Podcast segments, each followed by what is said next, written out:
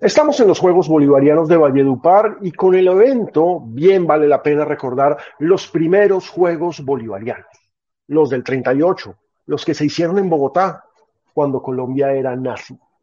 ¿Le suena raro? No es rollo. Para eso está Historias Secretas. Yo soy Alejandro Pino Calat y este es un nuevo episodio de su podcast favorito.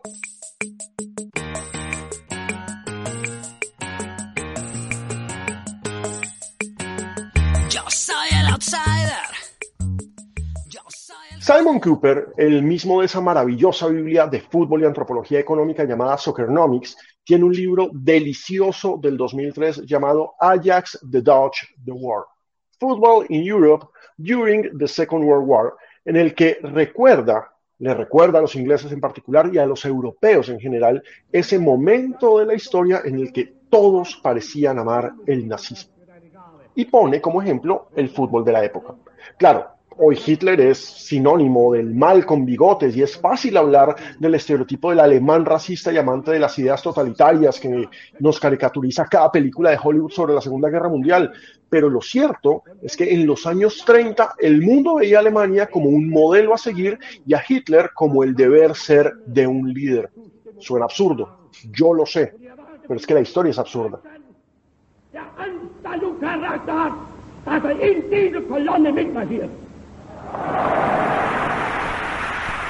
Hasta los grandes enemigos de la Alemania nazi en la guerra eran admiradores de ella antes de 1939. No nos olvidemos a Hitler como hombre del año en la revista Time de Estados Unidos en 1938 o Eduardo VIII, cabeza del Imperio Británico, señalado como pro-nazi y que tuvo que abdicar en diciembre de 1936, diez meses después de subir al poder, para casarse con la divorciada Wally Simpson, señalada por múltiples biógrafos como simpatizante de Hitler.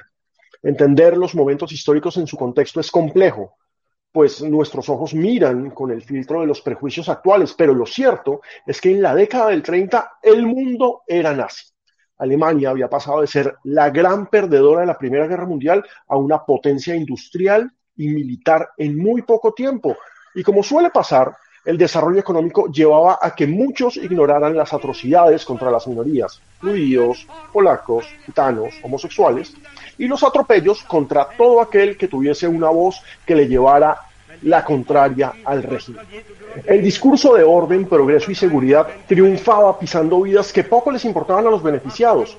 Si esto les suena actual y cercano, no es mi culpa. Ahí es donde Cooper recuerda cómo la selección de Inglaterra en 1938 visitó a Alemania en el Estadio Olímpico de Berlín y saludó al Führer con el brazo derecho extendido. Cup final enthusiasm prevails in Berlin when England meet Germany on the soccer field. All the courtesies are observed before the start. God Save the King is played.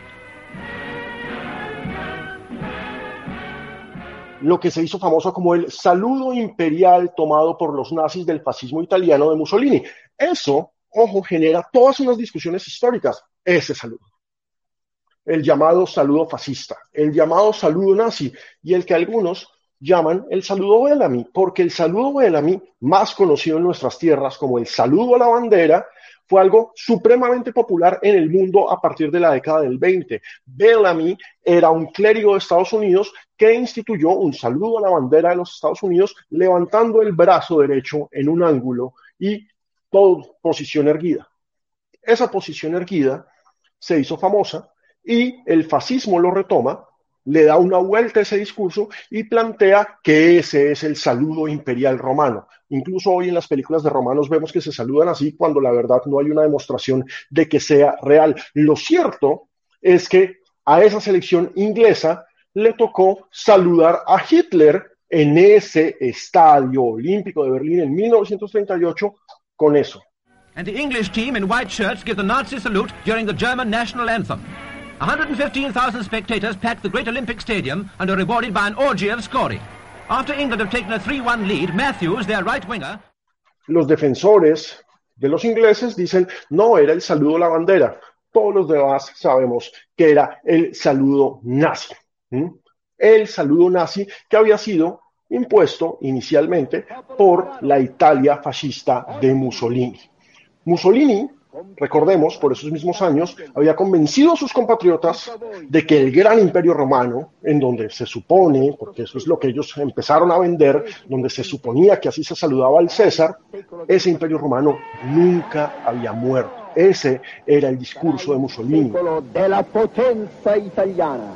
Sarà il secolo durante il quale l'Italia tornerà per la terza volta ad essere direttrice della civiltà umana.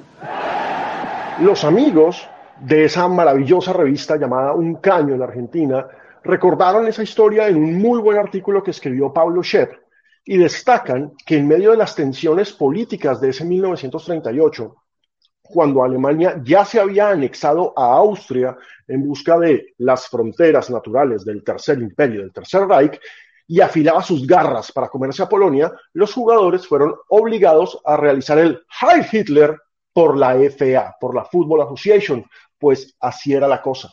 Alemania era el deber ser y era una descortesía romper los protocolos de homenaje al líder mundial. Lo lindo es que un caño también nos recuerda que los seleccionados ingleses también saludaron así a Mussolini en 1939, justo antes de la guerra. Pero claro, para nuestra mirada actual, los malos eran los alemanes, no los italianos. En fin, la pregunta es, y con eso comenzamos este podcast, ¿Colombia también fue nazi? Más allá de la idiotez, salida de contexto, anacrónica y sin sentido de los neonazis colombianos de hoy en día que apoyan a ese señor que fue procurador y que se llama Alejandro Ordóñez, de este montón de petardos, perdónenme, que andan por ahí con una esvástica y hablan de raza superior en una nación pluriétnica y multicultural, en los 30 las ideas del nacionalsocialismo calaron profundamente en nuestra sociedad no se trató solamente de la migración alemana entre guerras, como relatan algunas novelas que recomiendo, El Jardín de los Weissman, de Jorge Eliezer Pardo, o Los Informantes, que es mucho más reciente, de Juan Gabriel Vázquez. Se trató de una relación política tan cercana que incluso Colombia entró en la mirilla de la sospecha de Estados Unidos al comenzar en 1939 la Segunda Guerra Mundial, como bien lo retrata esa tremenda investigación de Silvia Galvis y Alberto Donadio llamada Colombia Nazi teníamos juventudes con camisas pardas, lineamientos políticos de clara tendencia nazi, encabezados por Laureano Gómez, reuniones del partido llenas de esvásticas y banderas alusivas al nacionalsocialismo alemán. Sí, es una cosa absolutamente loco y pasaba en todas las ciudades. En Barranquilla había un gran núcleo de nazis colombianos, de nacionalsocialistas, porque así se denominaban, nacionalsocialistas con camisas pardas. Había muchas de camisas pardas en Colombia, pero sobre todo teníamos una idea fundamental del fascismo que se basaba en buscar la superioridad de la raza. Insisto, hoy parece un mal chiste, pero incluso el que fue primero ministro de Educación y luego canciller de la República, Luis López de Mesa, era un defensor de una política de mejoramiento de la raza en la que se prohibiera el mestizaje con indígenas y negros y se estimulara la llegada de alemanes. Fue él, López de Mesa, quien cerró las fronteras del país a los judíos que huían de Alemania. Pero la superioridad racial era un tema vital para las diferentes naciones del mundo de los 30, no solo para Colombia. La raza italiana tenía que demostrar que era superior y por eso no quiso disputar el Mundial del 30 en Uruguay. No fuera que ese equipo que tenía negros los humillara como había pasado eh, en los Olímpicos del 24 y el 28 con otras naciones europeas. Precisamente por eso se convirtió en cuestión de Estado ganar los mundiales del 34 y el 38 con amenazas a técnicos y jugadores a bordo en el ya mítico vencer o morir de Mussolini. Hitler siguió ese ejemplo y organizó los Olímpicos de Berlín en 1936 para demostrar la superioridad de la raza alemana, hecho que quedaría para la historia en Olimpia, un documental en dos partes de Leni Riefenstahl, la genio cinematográfica de la propaganda nazi, en las que se muestra la belleza, el poder físico, el sacrificio, el heroísmo de la considerada raza superior por ellos, López de Mesa y Laureano. Por supuesto, el deporte era la clave para tener una raza superior y Colombia lo entendió pronto. En 1928 se realizaron los primeros Juegos Deportivos Nacionales para reunir a lo más granado de la juventud y tratar de seguir el ejemplo de Uruguay, primer país sudamericano en lograr medallas de oro en los Olímpicos, codeándose así con las potencias mundiales. Bien lo escribió la entonces popular revista bogotana El Gráfico ese año, tras el bicampeonato olímpico de los uruguayos.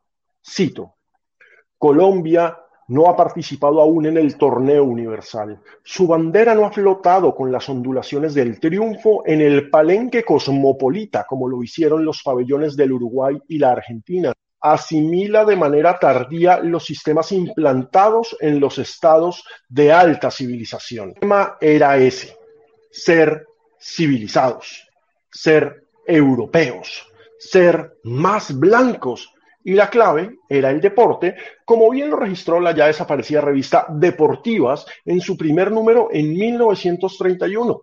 Leo, es que el deporte está absorbiendo la gloria que correspondió exclusivamente a los ejércitos. Es una ventaja de la civilización. El deportista es en su verdadero concepto un arquetipo físico y moral de la raza. Por eso, para mejorar la raza, el presidente de la República entre 1930 y 1934, Enrique Olaya Herrera, tomó medidas como respaldar los Juegos Deportivos Nacionales, que fueron en Medellín en 1932, pero sobre todo firmar el decreto 1734 de 1933 para que se creara la Comisión Nacional de Educación Física. Y que la colaboración de los elementos que quieren contribuir a la amistad vaya siendo más intensa y vaya creando nuevos vínculos, no solo en el campo material, sino también en el intelectual y moral. Son muchos los elementos que existen entre estas dos democracias para que confundan sus esfuerzos y para que trabajemos de consumo en hacer lo que Colombia va haciendo, una de las primeras nacionalidades. Con el fin de construir un estadio nacional en Bogotá, lograr que Colombia participara en el Mundial de Fútbol de 1934 y desarrollar y divulgar los deportes en la clase obrera.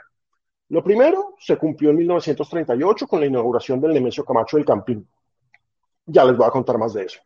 Lo segundo, eh, lo segundo se quedó en veremos, la primera selección Colombia fue de 1935 y pues obviamente ya sabemos que no fuimos al Mundial del 34, nuestro primer Mundial sería en el 62 y después de eso dejamos de ir muchísimos años hasta volver al 90 y lo tercero condujo a la aparición de clubes de obreros en diferentes fábricas del país como Indulana o Unión en Medellín que se fundirían en el Atlético Municipal al que hoy conocemos como Atlético Nacional. Pero la medida que nos metió de lleno en la idea del deporte como mejoramiento de la raza y refuerzo de la identidad nacional fue la creación de los Juegos Bolivarianos de 1938. Alberto Nariño Cheine, sí, se llamaba Alberto Nariño y sí pertenecía a la familia del prócer de la independencia, Antonio Nariño, llevó a Berlín 36 la idea de unas justas regionales en Sudamérica, de unos olímpicos que no tuvieran a todo el planeta, sino que tuvieran solamente algunos países, algunas regiones, ¿sí? Unas justas, unos pequeños juegos que sirvieran para ampliar el calendario olímpico y que promovieran la idea de panamericanismo que imperaba en la región tras la guerra entre Colombia y Perú de 1932, en la que, por cierto, fue fundamental el apoyo de los inmigrantes alemanes. ¿ah? Y entre vítores y banderas con esvásticas, obviamente muchas, muchas esvásticas, se anunció la primera edición de los Juegos Bolivarianos entre las naciones bolivarianas que se disputarían en Bogotá, que ya tenía el plan del Estadio del Campín y contaba con las canchas y campos de la Universidad Nacional. Estos quedaron para la historia por el triunfo general de Perú. Ganó Perú, hay que decir, ganó Perú, eso generó un malestar nacional porque las heridas de la guerra aún estaban abiertas y sobre todo porque nos ganaron en fútbol, que era lo que más importaba, nos pegaron un 4-2 tremendo, ¿sí? Además, esa selección Colombia generó una polémica enorme en su conformación porque se contrató a Fernando Paternoster, quien había sido subcampeón mundial en 1930, un técnico argentino, en 1930 había sido jugador de esa selección y fue subcampeón mundial, se contrató para que fuera técnico de esa selección Colombia, se armó un tierrero en la selección del equipo, pero bueno, cada región exigía a sus jugadores, al final nadie quedó contento y terminamos perdiendo con Perú, ¿sí? Entonces, era un 4-2. Ahora, hay que contar algo, ¿no? Ese equipo que nos goleó 4-2 y que fue campeón en fútbol, eh, había sido cuarto finalista en Berlín 36, eliminado en una polémica histórica marcada por el racismo, una vergüenza absoluta. Pero bueno, el oro colombiano más importante fue en baloncesto. Además, ojo, esa fue la primera transmisión radial del que luego sería el legendario Carlos Arturo Rueda, el narrador deportivo más importante en la historia de este país.